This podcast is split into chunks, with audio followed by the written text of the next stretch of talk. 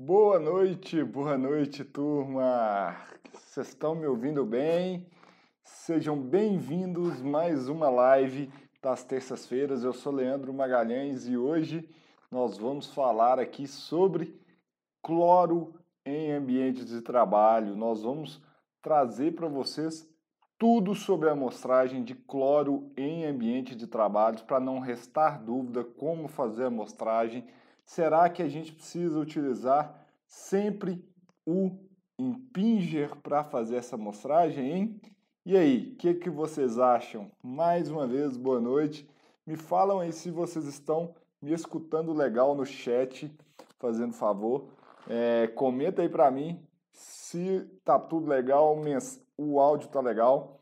Eu quero dar as boas-vindas, pessoal, aos Uh, eu quero dar as boas-vindas aos meus novatos. Eu queria saber aqui quem está assistindo esta live pela primeira vez.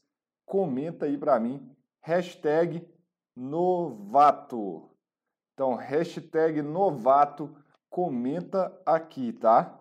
É, comenta aqui para mim que eu quero saber, porque a gente está trazendo um monte de gente nova para assistir essas lives. Eu queria saber se vocês estão novatos. E eu quero dar as boas noites também aos meus amigos, os velhaco de sempre que estão aqui me acompanhando. Que eu não sei se vocês novatos que estão chegando aqui sabem, mas tem já tem quase dois anos que eu produzo conteúdos para vocês aqui frequentemente. Há um ano e meio, todas as terças-feiras, eu venho aqui e produzo uma live às 19 horas, às 7 horas da noite. Então, todas as terças-feiras, às 19 horas, tem uma live, um conteúdo novo para vocês aprenderem e já aplicarem no seu dia a dia.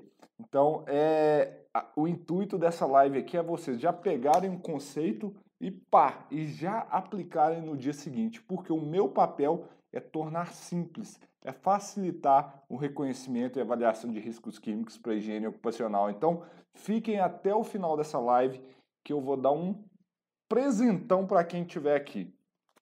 Para quem estiver aqui, vocês vão receber um presentão que vai ser um manual descritivo de tudo que a gente está falando aqui para fazer a amostragem de cloro. Mas só quem ficar até o final da live vai saber como receber esse material. Fechou? Então vamos lá. Hoje nessa live a gente vai fazer de cloro e é um tema que surge lá no meu Instagram. É, um do, uma das pessoas da, dos meus seguidores lá me pediu muito para falar sobre cloro, mas pediu demais. Então eu vim aqui hoje para falar desse assunto, cloro em ambientes de trabalho, para a gente debater aqui. Então, se vocês sempre quiserem, é, mandem esses conteúdos lá no nosso é, Instagram. Mandem informações lá no, no meu Instagram. Me dê ideias de conteúdos para eu produzir aqui para vocês. Show de bola? Vamos continuar? Vamos falar de então de cloro. Bem-vindo a todos aqui. E um pedido para eu compartilhar esse conteúdo com vocês. Pessoal do Facebook e pessoal do Instagram. Do Instagram não, Facebook e do YouTube. Clica no compartilhar e manda esse material essa live, o link dessa live para todos os grupos, ah, todos os grupos que vocês conhecem aí e estão presentes que tem profissional de SST. E o pessoal do Instagram pega o aviãozinho que está embaixo e compartilha isso com um monte de gente, fechou? Então vamos lá. Pessoal, o que, que a gente tem que falar sobre o cloro? E é uma questão que pega bastante porque o gás cloro, Cl2, quimicamente falando, ele é uma coisa. E muita gente confunde com outros compostos que por acaso possuem o cloro, o átomo Cl em sua estrutura. E às vezes, ah, e às vezes gera uma confusão danada, porque às vezes vê um nome lá, cloro dinitrofenilhidrazina, por exemplo, cloro benzeno. E aí gera essa dúvida maldita que eu falo, porque é, as pessoas pensam que só de ver o tal do nome cloro tem que fazer a amostragem do cloro. Não é bem assim. Não é bem assim. A gente tem que entender um pouquinho de nomenclaturas de agentes químicos. Eu vou passar brevemente nisso aqui, apesar que eu já fiz uma live sobre esse assunto aqui, falando só de nomenclaturas de agentes químicos. Comenta para mim, quem tem dúvida em nomenclatura de agentes químicos? Que quando olha o nome de uma substância química fica doido e não entende direito. Comenta para mim, comenta aí para mim e fala assim: nomenclatura de agente químico é um bicho de sete cabeças e você se perde com esse negócio. Comenta para mim. Isso aí é, é. A gente precisa falar desse negócio. E gera muita confusão, principalmente quando a gente vai ver é, compostos clorados. Compostos clorados que às vezes tem um nome de cloro lá e às vezes a gente confunde que um, com o agente cloro. No português, isso é que é o problema. Porque no inglês tem diferença. O inglês tem diferença. Então, é... então a gente às vezes se perde isso, porque cloro é cloro, cloro, cloro e tudo é cloro. No final das contas ficou tudo cloro e a galera fica doido. E a galera fica doida e se perde nesse assunto. Então, quando eu estou falando de cloro aqui, para amostragem de cloro, eu estou preocupado, na verdade, em Cl2, o gás cloro, que é um gás, ok? Então, eu estou falando de um gás. O que, que é um gás? É um estado físico da matéria em que ele tende a ocupar todo o espaço que ali que ele está disponível. Não só isso, mas simplificando, não deixa, é, não vamos deixar meus amigos físicos e químicos me ouvirem não. Não sei quem está chegando aqui agora, contando um pouquinho de história. Eu sou químico e mestre em química de formação e especialista em higiene ocupacional, especificamente especialista em agentes químicos. Ah, e aí, quando eu estou falando então do cloro, que é para higiene ocupacional, eu estou falando do gás cloro, Cl2. Então, sempre que vocês verem qualquer composto cloro alguma coisa, clorobenzeno, eu vi um exemplo aqui, o pessoal falando é, é diclorometano. Não, não tem gás cloro não, hein? Não tem gás cloro. É diclorometano. Tem ali um átomo de cloro, Cl, na estrutura. Então, vi outras pessoas falando aqui, é, defensivos agrícolas organoclorados. Tem um átomo de cloro ali. Não quer dizer que você tem que fazer a amostragem de gás cloro tá? Tá? Prestem bem atenção nisso aqui, porque se essa coisa básica que eu falar do cloro aqui não ficar claro para vocês, não vai adiantar nada daqui para frente.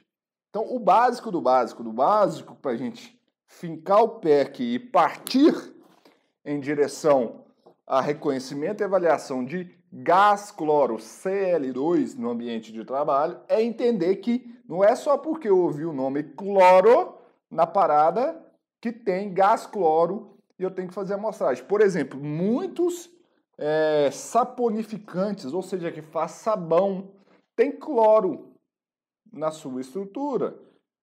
O átomo cloro não quer dizer que ele vai liberar cloro gasoso, gás cloro no ambiente. A mesma coisa, no, deixa eu tirar isso aqui que tá, começou a fazer calor. É, a mesma coisa é eu falar do, é, do hipoclorito de sódio, de cálcio, etc. Ali não tem, tem ali na verdade tem um átomo de cloro ligado ao oxigênio, etc. Mas quando ele reage com água, quando ele reage com água, libera o gás cloro, aquelas bolinhas que saem ali, liberam gás cloro Cl2. Tá todo mundo na mesma página comigo aqui, gente? Comenta aqui, porque a gente tem que estar tá nessa mesma página aqui, senão lascou.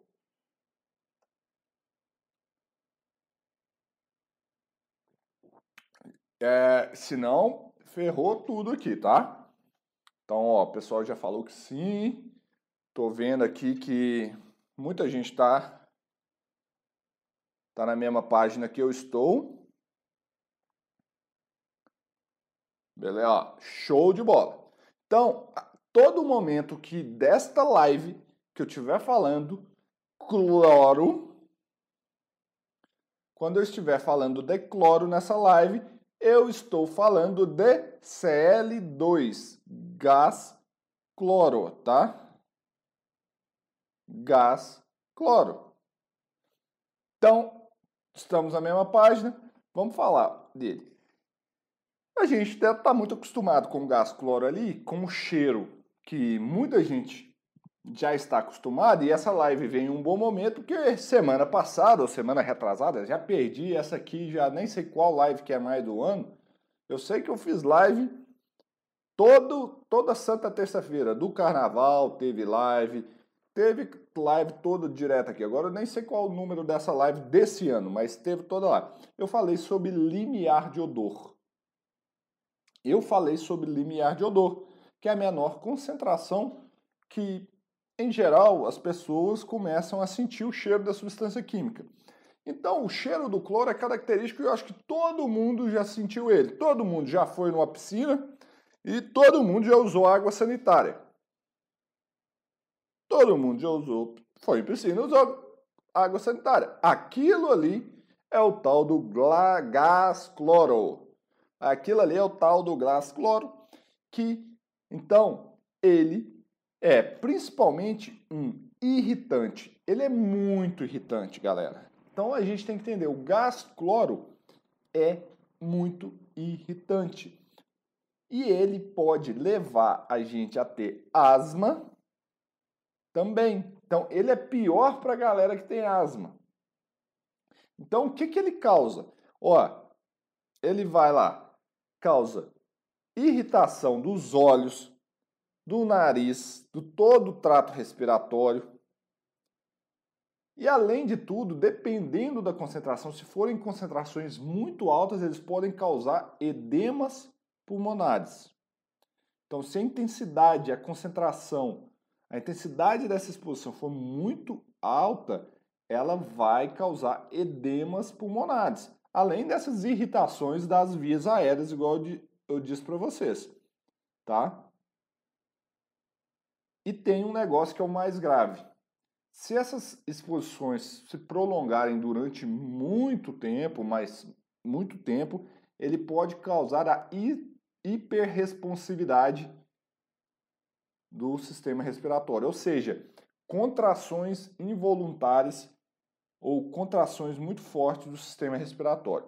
Então, sabe aquele negócio de que a galera vai lá usar água sanitária e joga dentro do, ba do, do, do banheiro e fecha as portas e sai de lá sufocado? É mais ou menos isso que tá. Então ele atua direto, diretamente no sistema respiratório. Então a gente tem que tomar muito cuidado com esse cara. E além de tudo, além de tudo, ele vai, ele vai agravar pessoas que os sintomas em pessoas que têm bronquite e asma. Então a gente tem que tomar muito, mas muito, mas muito, mas muito cuidado com essas exposições. E ele é irritante, então a gente consegue sentir a presença dele facilmente no ambiente de trabalho. Então, ele é um agente oxidante muito forte, ele é um bem forte mesmo. E só para a gente botar todos os pingos nos is, as exposições de curta duração governadas por limites do tipo STEL, tá? Elas são muito importantes e elas causam algumas doenças que são as, as síndromes de disfunção reativa das vias aéreas. É nome estranho, né? Síndrome reativa da é, síndrome disfun síndrome de disfunção das reativa das vias aéreas. Até eu consigo, é difícil. Então, quando a gente está pensando em exposições de curta duração, a gente tem que pensar nesse negócio, tá? E aí, onde que ocorrem essas exposições? Como que a gente tem que ficar de olho nessas exposições? Como ele é um agente oxidante muito forte, ele é um agente oxidante muito forte. Ele é utilizado, por exemplo, em lavanderias. O gás cloro é utilizado em lavanderias como agente alvejante. Então ele é usado como alvejante também em lavanderias. Quem já entrou numa lavanderia e tinha aquele cheiro de cloro, aquele cheiro de piscina lá? Pois é. Então, ali tinha exposição a cloro. Então, tem tratamento de água. Tratamento de água é utilizado cloro, porque além de tudo ele é um germicida, bactericida e etc. Como ele é um agente extremamente, é, extremamente oxidativo, ele é utilizado também para matar, matar vários agentes. Nas nas fábricas de papel e celulose para branqueamento, mas também na nossa água sanitária e tratamento de piscina, gente. Não podemos esquecer do no, dos nossos hipocloritos de cálcio e hipocloritos de é, sódio. São utilizados também. É liberado cloro ali para ser agente é, alvejante, agente bactericida, algicida e etc., para matar aqueles micro-organismos que estão presentes ali no ambiente de trabalho. Olha o maluco no ambiente de trabalho, Leandro tá ficando doido. Presentes naquela, naquele local, né? Que aonde tem ah, esses agentes para serem é, matados, né? Para tirar esses agentes ali do ambiente ali. Então ele é também muito utilizado como agente, ele é muito utilizado como um agente de clorificação em plantas químicas, tá? Então, pessoal das plantas químicas, fiquem atentos aí, pessoal. Ah, o, fiquem atentos também que ele é, uma, ele é como ele é muito reativo, ele é utilizado muito para fazer reações químicas. Então, plantas químicas tem exposições também significativas a cloro. Então, vocês têm que olhar aí, ó, galera, o que, que é o cloro, né? Cl2. Cl2. Qual que é o número CAS desse agente? Então, anotem aí o número CAS desse agente, 7782-55-5. São esses agentes, é esse agente aí que a gente tem que ficar de olho, tá? Então, beleza. Vamos ficar ficou claro aqui as questões em que que eu estava falando desse cloro. E por ele ser um gás, a gente tem que tomar cuidado. Eu vi alguns comentários aqui falando sobre transporte de cilindros de gás cloro, etc.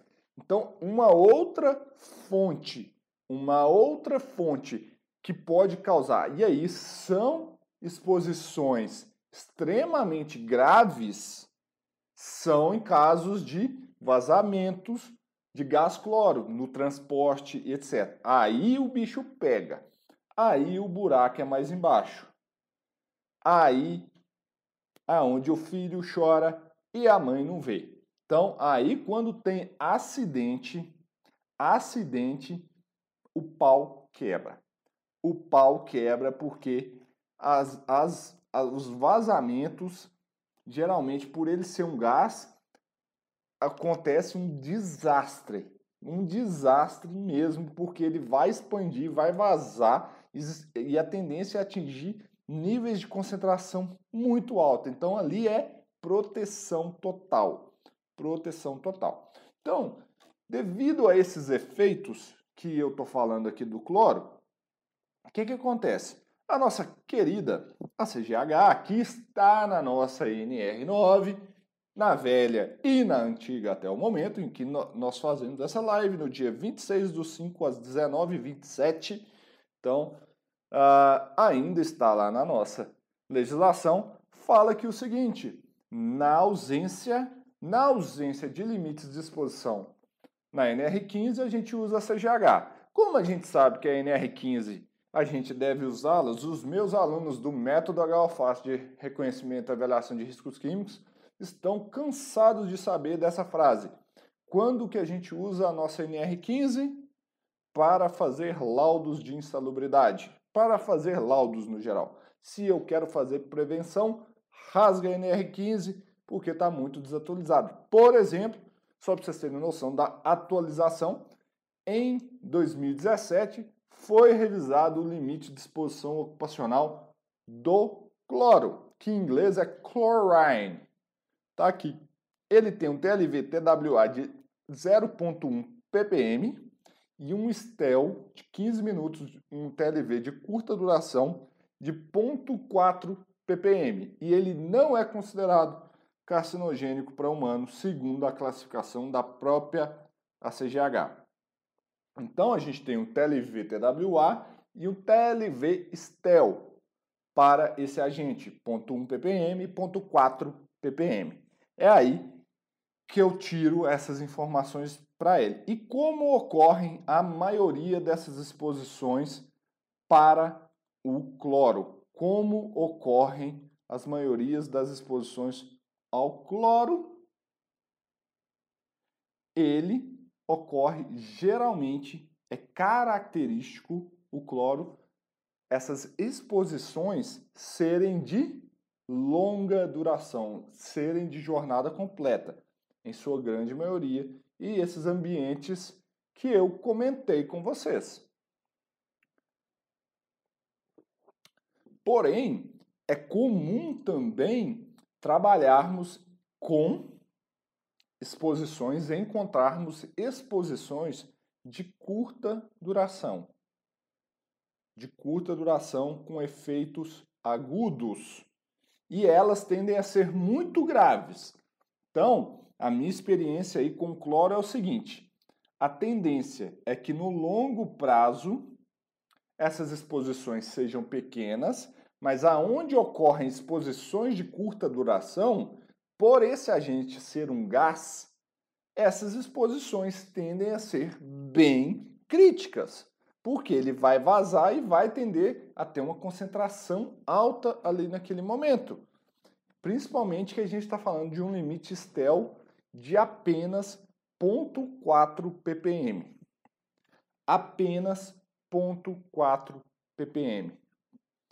Então, fiquem atentos a exposições, principalmente igual, vamos supor, ah, uma funcionária doméstica está usando água sanitária.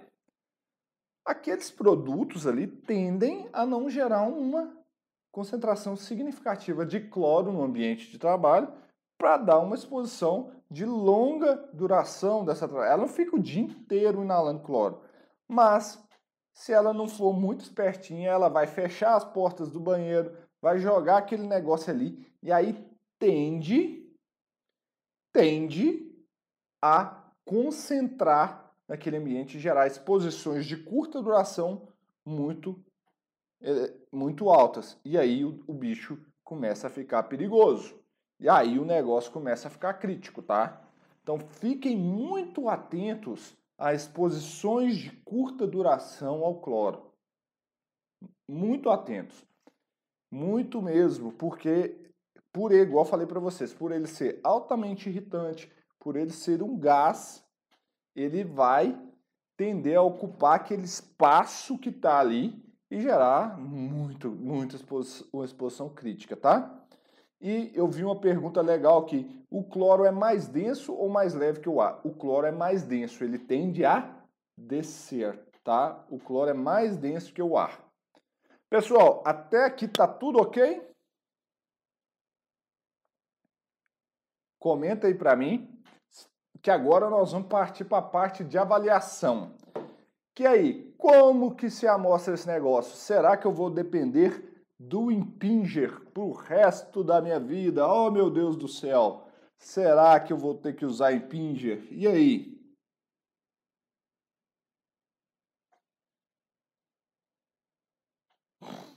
Pessoal perguntando, se eu tenho um operador de carreta que troca o cloro no vazamento ali. Olha, ali é curta duração. E se dependendo do tempo de exposição ali, pode ser muito significativo. Então ali eu recomendo, inclusive, utilizar, ah, nós vamos falar, monitores de leitura direta, tá?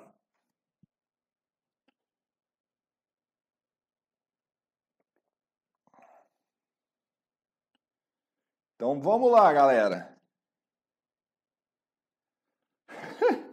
o Alexandre mandou aqui, essa foi boa. Impinge e arrepia até de, só de falar. Então vamos aqui agora, vamos falar de métodos de amostragem. Vamos abrir esse negócio aqui. Gente, quais os métodos disponíveis para mostrar cloro? Bom, vamos lá na mamãe Ouxa. A Ouxa tem dois métodos, dois métodos de medição por cloro. O ID 126GX, que você utiliza um impinger. O que, que é um impinger, Leandro? Pode ser que tem gente chegando aqui pela primeira vez. O que, que é um impinger? É um frasco borbulhador. Eu não vou passar exatamente na amostragem do impinger aqui, mas é um frasco, um vidro borbulhador, em que você coloca um líquido, você coloca um líquido aqui e você passa o ar, e o ar, ao passar ali, borbulha e o cloro reage com algum agente que está ali dentro desse borbulhador. Então tá aqui. Esse método aqui, que é o 126SGX, ele usa 2% de iodeto de potássio. Então o que, que acontece? O cloro, lembra que eu falei que o cloro é oxidante, tá doido para reagir com qualquer coisa que aparece na frente dele. Então ele quer reagir fácil, com muita coisa. Então ele pega aqui, ó, 2% de KI ele vai reagir com iodeto e vai gerar a, o clorato. Então é isso aqui. Então você vai pegar, existem vários métodos, mas o mais comum, você vai pegar o babador, você vai pegar um babador, brincadeira parte, mas se você for ver as referências, para mim essa é a pior de tudo, meu pessoal faz isso. Põe o um negócio como se fosse um babador e dois frasquinhos aqui, ó, no peito do camarada. No peito do camarada dois frasquinhos borbulhador com essa solução. E o cara vai trabalhar e vai ficar com esse negócio balançando e uma bomba aqui na cintura dele. Esse é um dos métodos, o pior de todos, mas o que eu vejo aí comumente. Existem outros que você vai prender na própria bomba e colocar a mangueirinha na região respiratória do trabalhador. Bom, isso aqui é com impinger, pelo amor de Deus. Ninguém merece isso. Impinger é tecnologia da década de 70, galera. Impinger é tecnologia da década de 70. Nós estamos em 2020. Tem 50 anos, 50 anos que essa porcaria foi inventada. Não sei se vocês sabem, Leandro Contador de História. Leandro Contador de História.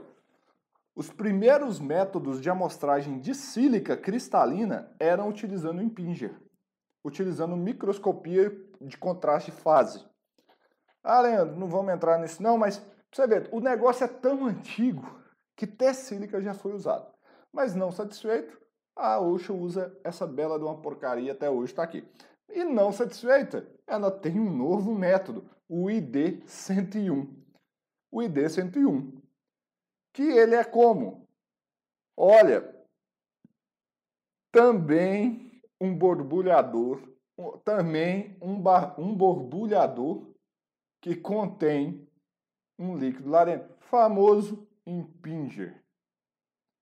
Famoso impinger. Pelo amor de Deus, gente, ninguém merece impinger. Ninguém merece impinger. Eu vou dar algumas outras soluções para vocês. Eu vou dar algumas outras soluções para vocês. Vocês não têm que ficar fazendo amostragem do impinger. Ah, Leandro, mas o método existe, tá aí? Tá, cara, mas uma comparação para vocês, tá? E aí que tá. A comparação que eu faço. Você pode escrever numa máquina de escrever e você pode escrever no computador, não pode? Os dois tá aí. Cabe você escolher. Você vai querer escrever no computador ou na máquina de escrever? A mesma comparação. O Impinger é a máquina de escrever, brother. Você vai ter que lá, é duro, é ruim de usar, mas escreve também, não escreve? Escreve. Pô, mas tem jeito hoje mais moderno de fazer isso. Eu preciso ficar usando Impinger? Não. Tem um método do NIOSH que é de 6011. O NIOSH 6011 que nem é tão novo. É lá de 94. 1994. Que acaba o problema do Impinger. Morreu o Impinger aqui. E eu vou trazer um método que tem gente que está mais atualizado depois aqui para vocês, que dá para fazer método década de 2000, vamos dizer assim. Então tá aqui, ó. Tá aqui, ó, a amostragem. Ó, de 94. Você tem um pré-filtro e um filtro. Então você tem um cassete com filtro. Pessoal, vocês vão mostrar cloro com um cassete. Acabou o Impinger. Acabou o Impinger, acabou o sofrimento. Ah, Leandro, eu quero usar o Impinger. Beleza. O Leandro não pode fazer nada, cara. O Leandro não pode fazer nada. Mas o Leandro pode te mostrar um caminho mais simples, que é usar um cassete, pô. A tendência no mundo é acabar com o Impinger. Ninguém merece esse sofrimento, não. Isso não é vida fazer amostragem com Impinger, não. Negócio é muito ruim. Quem está chegando aqui agora, se nunca usou Impinger, agradeça a Deus, porque o negócio ruim de usar. Então aqui você usa um filtro de PTFE, um pré-filtro e uma membrana de prata. E uma membrana de prata. E como que é esse cassete? É esse cassete. Deixa eu mostrar aqui para o pessoal do Instagram. Deixa eu pegar aqui. Espera aí, turma. Aí, ó. É esse cassete que está aparecendo aí para vocês agora. É um cassete condutivo. É um cassete condutivo, em que na parte de baixo aqui você coloca o filtro de PTFE em cima você coloca um filtro de prata. O que, que vai acontecer? O gás cloro vai entrar na parte de baixo desse filtro. Esse filtro de PTFE vai, bar vai barrar, vai barrar qualquer particulado que estiver presente, inclusive os particulados que podem contaminar sua amostra, que são os cloretos. E o gás cloro vai passar pelo filtro, vai passar pelo esse filtro e vai então entrar em contato com esse filtro de prata. Esse ele vai reagir com filtro de prata e formar o cloreto de prata, AgCl, cloreto de prata, e a gente analisa lá o íon cloreto e te dá a resposta em gás cloro. Ponto final. Então, esse é um método aqui, hoje, que, por exemplo, a Analytics, que é o meu laboratório, utiliza para fazer análise. A Analytics quer acabar com o impinger do mundo, gente. Não faz sentido mais fazer impinge. Quase todos os métodos, se não todos os métodos, têm uma alternativa viável com outros tipos de amostradores. E eu vi uma pergunta muito legal aqui. Então, mas por que muitos laboratórios ainda utilizam uh, utilizam é, Impinger? Não sei. Tem que perguntar para os outros laboratórios. Tem que perguntar para os outros laboratórios. Eu sei que a Analytics não usa. Não sei. Eu sei que a Analytics não usa. A Analytics usa esse método aí, que é o método da própria NIOSH, ok? Então, ele é um método muito sensível, compatível para ser utilizado no ambiente de trabalho. Vocês devem estar me perguntando, talvez muitos estejam em contato pela primeira vez com esse cassete. Talvez vocês estejam entrando em contato pela primeira vez com esse amostrador e deve estar assim. Que bicho de sete cabeças é esse material? Como que eu calibro? Como que eu faço a amostragem com esse danado? Galera do Instagram, não vou conseguir mostrar essa foto aí para vocês, mas eu vou mostrar como que se faz a amostragem com esse agente. E olha só aqui. A Analytics preparou um guia de amostragem para vocês, para fazer amostragem de cloro. Leandro, como que eu ganho esse guia? É simples. Como é que vocês vão ganhar esse guia? Eu vou mandar ele lá no nosso grupo do Telegram, que está na descrição do e-mail, ó, da descrição do vídeo do YouTube e do Facebook. Você do Instagram, acabando a live, você sai dessa live, vai lá no meu perfil, clica lá, tem um link e coloca lá, entrar no grupo do HO Raiz, chama Higiene Ocupacional Raiz. Mas eu só vou fazer isso, deixa eu ver se eu ainda estou compartilhando a tela, beleza, tô. Só vou fazer isso se eu começar a ver like nesses vídeos aqui. Eu quero subir like, então se vocês estão gostando desse material, é o seguinte, eu quero ver aumentar o número de likes, os galera do Instagram, eu quero ver coraçãozinho bombando ali. Então eu só vou compartilhar lá se a gente tiver um boom dos coraçãozinhos e dos likes aqui. Eu vou mandar isso aqui lá para vocês. Entra lá no grupo é, HO Raiz, que eu vou disponibilizar esse material. Leandro, você me manda por e-mail? Não, gente. A gente tem 30 mil pessoas, quase 25 mil pessoas na lista. É uma confusão. O único jeito que eu consigo operacionalizar isso é no Telegram, tá? Que eu pego lá com um, com um botão. Eu já estou ficando uma hora com vocês gerando conteúdo aqui e tudo mais. Aqui eu já termino a live e mando lá. Entra no Telegram e boa. Aqui tem o um passo a passo. O que, que vocês têm que fazer? Vocês vão tirar essa, essa tampinha, as duas tampinhas, e você vai ligar a bomba na parte de cima do cassete você vai ligar na parte de cima do cassete e colocar na zona respiratória do trabalhador. Sacou? Só isso. Então tá aqui, ó. Retire os pinos do cassete 1 e 2, encaixe a mangueirinha do lado do cassete com o bico e em seguida prenda a bomba na cintura do funcionário e a mangueira no cassete na zona da respiratória. Ligue a bomba. Simples assim. Acabou o impinja. Acabou a maldição do impinja não temos que sofrer com Impinger mais. Não temos que sofrer mais com Impinger. Deixa eu ver aqui como que eu encerro as fotitas aqui no Instagram, beleza? Então, é esse passo a passo aí que vocês têm que aprender. Eu vou mandar lá no Instagram para todo mundo. Gostaram desse conteúdo até agora, galera? Eu estava mostrando minha tela aí. Como que faz calibração desse agente? Eu estou vendo aqui. Normal, normal, é um cassete normal. Você vai ligar o seu, é, esse cassete. Então você vai ter o calibrador, cassete, bomba. Calibrador, cassete, bomba. Calibrador, cassete, bomba. Normal. Tá? Normal. Você coloca ele no meio. Belezinha? Não tem segredo. Calibração é igual calibração de qualquer outro cassete. Então, para a gente ir finalizando, que eu vou mostrar mais uma forma de fazer a amostragem, que eu tô, tô vendo aqui que o Alex deve estar... Tá, ah, que o Alex deve estar tá coçando ali para eu falar sobre ela.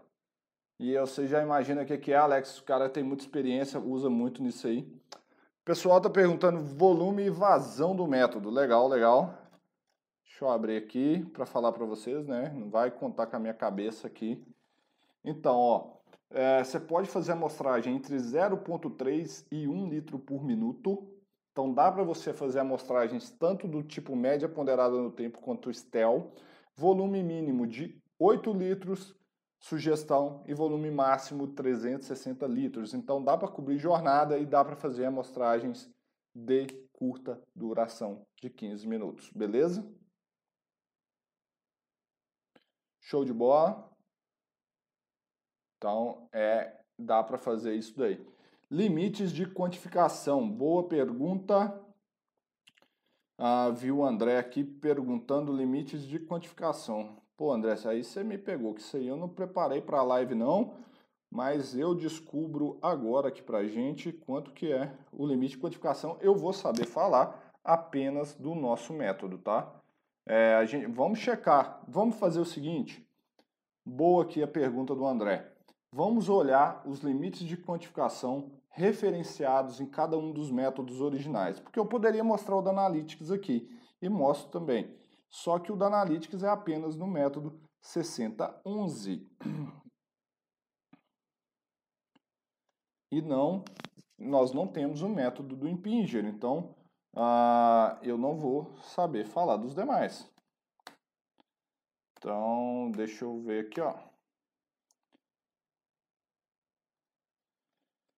Ó, o método do cloro, a gente tem um limite de quantificação de 2,5 microgramas para o cloro na Analytics, tá? Na Analytics, 2,5 microgramas. Vamos ver quanto que está no método referência e a gente comparar cada um deles, ó. Estimativa do limite de quantificação, não tenho que ver limite de é, reporting limit.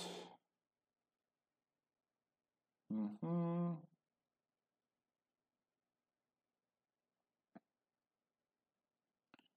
Uh, então, aqui, o que, que acontece? Ele vai dar o estimativo do limite de, uh, de detecção. Aqui não é quantificação, mas ele está dando em torno de 1.6. Aqui é bromo, deixa eu ver cloro, desculpa. Aqui é limite de detecção, não é quantificação, tá? Tem uma pequena diferença, mas está dando 0.6 microgramas de detecção no método do cassete. Vamos ver aqui se a gente tem também é, detecção 10, 1.1 é, miligrama por metro cúbico para uma amostra de 10 litros, de 10 litros. Então, ali, aqui eu tenho 1 miligrama por metro cúbico em uma amostra de 10 litros. Aqui, só fazendo uma conta rápida, 0,6 microgramas dividido por 10 litros, eu vou ter 0,06 miligramas por metro cúbico, tá? Então, esse método aqui é muito mais sensível. E aqui vamos ver Detection Limit a 0,014 para uma amostra de 15 litros. Tá? Então, só para passar, esse método mais novo aqui ele já é mais preciso, mas mesmo assim, o outro eu consigo um limite de quantificação bem menor, só para clarear a dúvida que o André mandou lá. Clareou aí, André?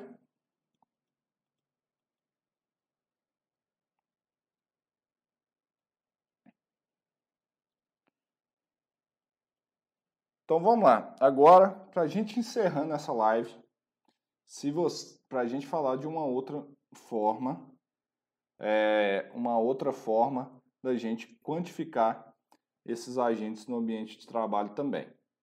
Só que antes disso, o que eu falei é, eu preciso que vocês façam o seguinte, pessoal do YouTube, pessoal do YouTube, inscrevam-se no nosso canal. Cliquem lá em inscrever, porque assim vocês vão receber nosso conteúdo com frequência. Se vocês gostaram, dá joinha, dá like e se inscrever no nosso canal é a melhor forma de ficar por dentro de tudo que a gente está fazendo, tá? Eu tô ficando rouco, eu tô perdendo a voz, eu vou pedir desculpa para vocês, eu sempre empolgo demais nas lives e hoje tá um frio danado aqui. Então, deixa eu falar o último metodologia que a gente pode utilizar para fazer a amostragem de agentes químicos. De cloro, gente, nosso Deus.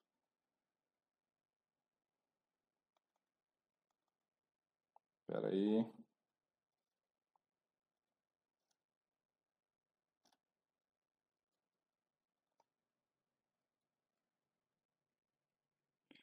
Gente, eu vou mostrar para vocês. Deu um bugzinho aqui. Acontece na melhor das famílias.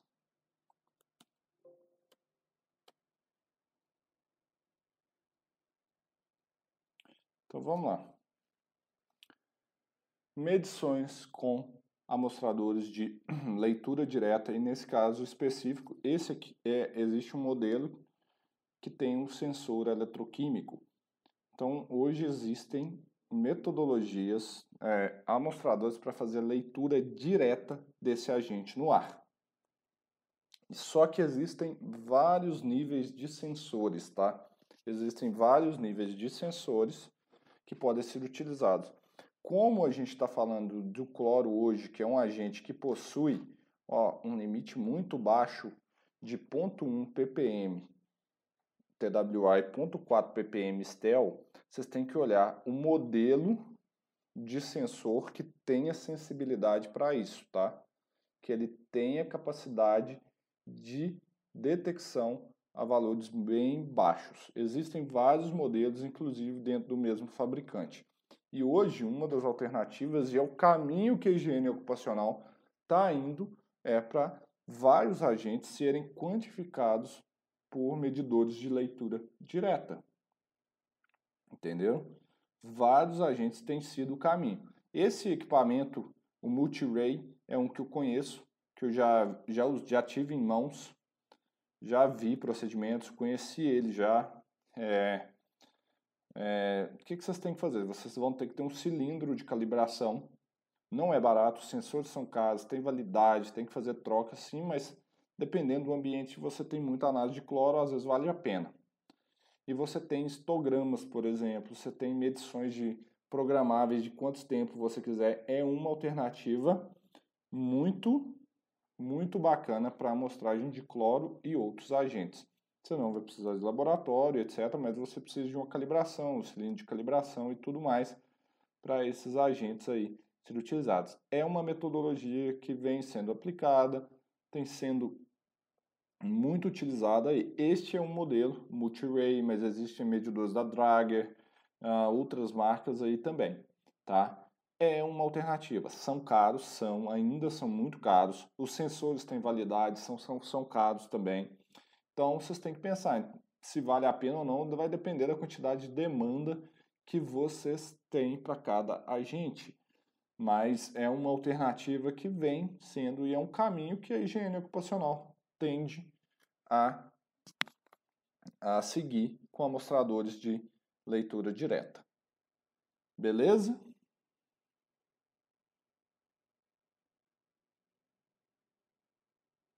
Uh, pessoal, essa é uma alternativa. O custo ainda é caro, é muito caro. Eu estou vendo aqui que é o Alex que tem falando que não vale a pena ainda, tá? É, realmente não vale. O custo de aquisição, manutenção não vale, mas o meu papel é informá-los aqui das alternativas que vocês têm para fazer as amostragens, tá? Pessoal, eu vou responder pouquíssimas perguntas aqui.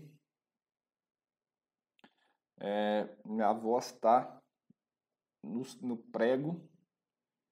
É, alguém Alguém poderia mandar, lembrando que eu vou responder especificamente da live de hoje sobre amostragem e reconhecimento de risco de cloro, tá?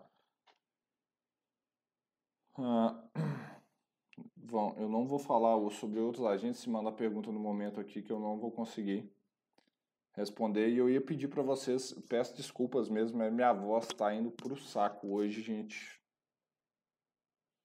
É, Vamos lá, essa pergunta é legal. Calibração feita em laboratório podemos calibrar? Você tem também as, as verificações de, de performance que você pode, você tem que fazer, às vezes, principalmente em outros laboratórios, mas você tem que ter uma calibração seu, você vai ter que ter um cilindro em gás de calibração, tá? Por isso começa, além do equipamento ser extremamente caro, é, o cilindro de gás também não é barato, tem validade, os sensores são caros e cloro não é um agente tão comum, então só se você tiver uma planta, etc, faz sentido. No dia a dia hoje é uma, não vale, hoje ainda não vale a pena, tá? Eu recomendaria mais para CO, monóxido de carbono, que são agentes mais comuns que dá para usar esses sensores ainda, beleza? mas dá para você fazer a calibração antes, tá? Você tem que ter o cilindro de gás com o agente para fazer essa, uh, essa calibração. Eu tô rindo aqui, gente, é que o Alex fala que só doido tem, mas o Alex é, ele tá falando isso por causa dele, tá? Que ele é um doido. É... Vamos lá, a Mônica falou. Então a metodologia instantânea ou jornada inteira será determinada pelo tipo de atividade? Não, será definida pelo tipo de limite, tá? Então se a gente está falando de, é, de limites TWA, a gente está falando de jornada completa e STEL a gente está falando de 15 minutos. E aí você vai ter que verificar durante a sua jornada. Se eu estou falando de amostragem de TWA, eu estou falando de mostrar aquela jornada inteira. inteira. Se eu estou falando de STEL, eu estou olhando momentos críticos da jornada com duração de 15 minutos. Ok? Momentos críticos da jornada que você vai fazer de acordo com o seu julgamento profissional ou dados prévios, tá ok?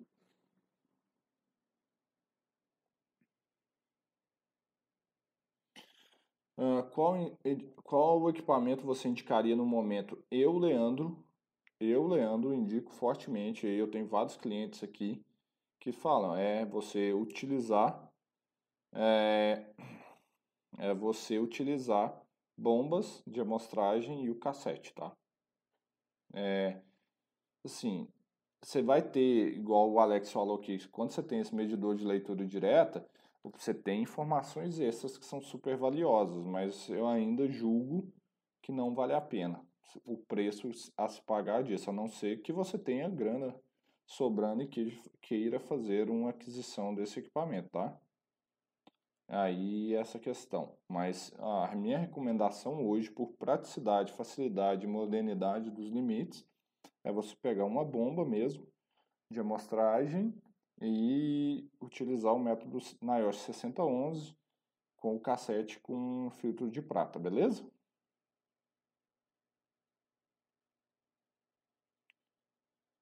Gente, eu vou pedir para vocês para eu encerrar hoje, porque minha voz é, minha voz foi pro saco. Tá, minha garganta tá ruim aqui. Mas eu, eu, eu cumpri meu combinado com vocês de uma hora de conteúdo. Então, tô feliz que mesmo arrastando, eu fiz aqui. E só para eu saber se vocês gostaram mesmo, é o seguinte, olha o esforço que eu estou fazendo. Vocês viram o tom de voz que eu baixei no final. Então é, é, faz o seguinte, ó, pega aí, tira um print dessa live, tira um print dessa live e posta lá no Instagram, lá no, no seu stories e me marca, arroba Leandro Magalhães. Só para saber se vocês curtiram mesmo, se o conteúdo foi relevante, tá? Então marca lá, é... E Alex, pode deixar que se esse recado foi para mim, eu já tirei o print, tá? Gente, tira print aí, ó, com essa frase do Alex. É... então posta lá, eu quero ver essa galera, hashtag eu sou HO Unida, para mostrar que a gente é de valor, que a gente é de valor e gera muito resultado, beleza? É, galera, Obrigado, desculpa, vou ter que sair agora mesmo, tomar um chazinho quente ali que a voz foi pro saco. Quero ver os stories de vocês marcando lá, arroba Leandro Magalhães, underline oficial. Aos VEAC de sempre, aguardo vocês, como sempre, na nossa live terça-feira que vem. Aos novatos, bem-vindos. E eu vejo vocês de novo na próxima terça-feira que tem mais uma live aí, beleza? Abração, galera. Boa noite para vocês e vamos junto, hein?